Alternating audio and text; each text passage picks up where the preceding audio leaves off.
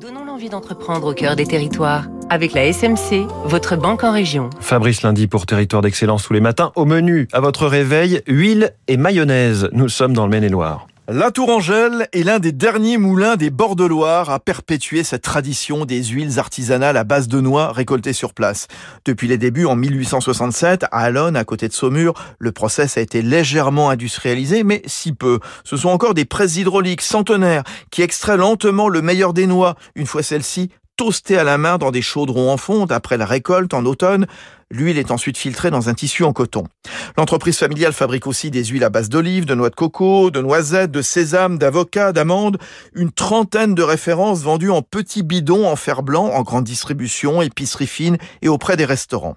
Cap désormais sur l'agriculture régénératrice Antoine Chauvel, le directeur général de la Tourangelle. C'est simplement une agriculture qui essaye de euh, prendre soin un peu plus des sols, qui ont la capacité notamment à capter plus de CO2. Donc euh, on a noué un partenariat avec un groupe d'agriculteurs à Montreuil-Bellay, à quelques kilomètres de notre de notre usine.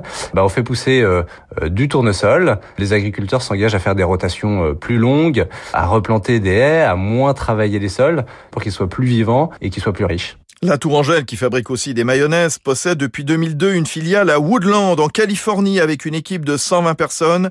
Elle vient d'y planter près de 10 000 pieds d'olivier. C'était Territoire d'Excellence.